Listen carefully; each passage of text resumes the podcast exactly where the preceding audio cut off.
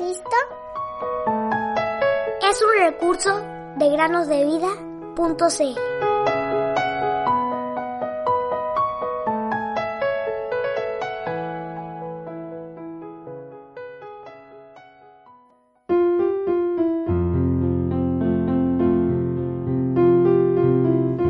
Es pues la fe la certeza de lo que se espera, la convicción de lo que no se ve.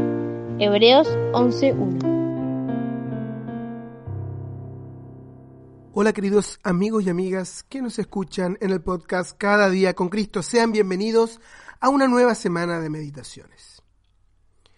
En el año 1871, el periodista Henry Stanley, después de dos años de búsqueda por África, logró hallar en la ribera del lago Tanganica al heroico explorador y misionero David Livingstone, de quien hacía años que no se tenían noticias y que muchos daban por muerto.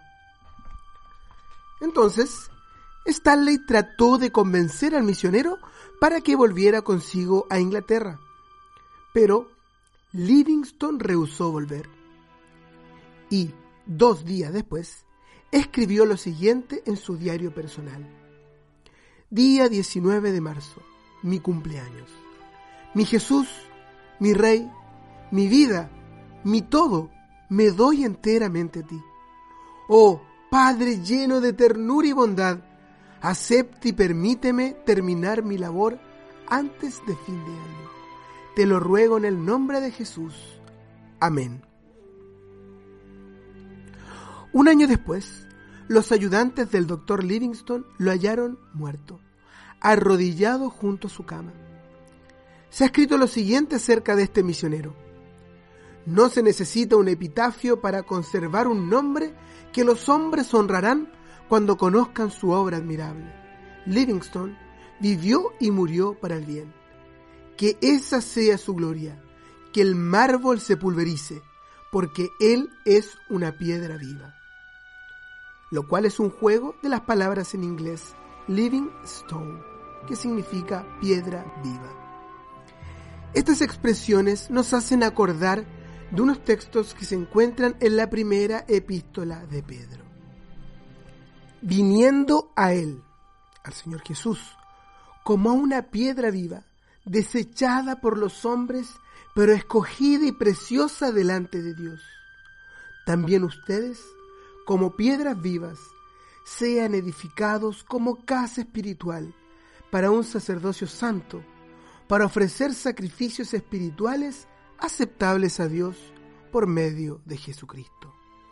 Primera carta de Pedro, capítulo 2, versículos 1 al 5. Ahora déjame que te pregunte, querido amigo o amiga que nos escuchas, ¿y tú? ¿Eres una de esas piedras vivas? Es decir, tienes la vida eterna que solo puede darte el Señor Jesús, quien es la piedra viva. Él murió por ti en la cruz y derramó su preciosa sangre para limpiar tus pecados y salvarte de la perdición eterna. Él resucitó y tiene poder para darte la vida eterna. Y por todos murió, para que los que viven ya no vivan para sí, sino para aquel que murió y resucitó por ellos. Segunda a los Corintios capítulo 5 versículo 15. Antes de terminar, queridos oyentes, queremos darles una pequeña pista para que puedan dilucidar las preguntas bíblicas del viernes recién pasado. La respuesta la podrán encontrar en el último capítulo de alguno de los siguientes libros históricos primero de Samuel, segundo de Samuel, primero de Reyes, segundo de Reyes, primero de Crónica o Segundo de Crónicas.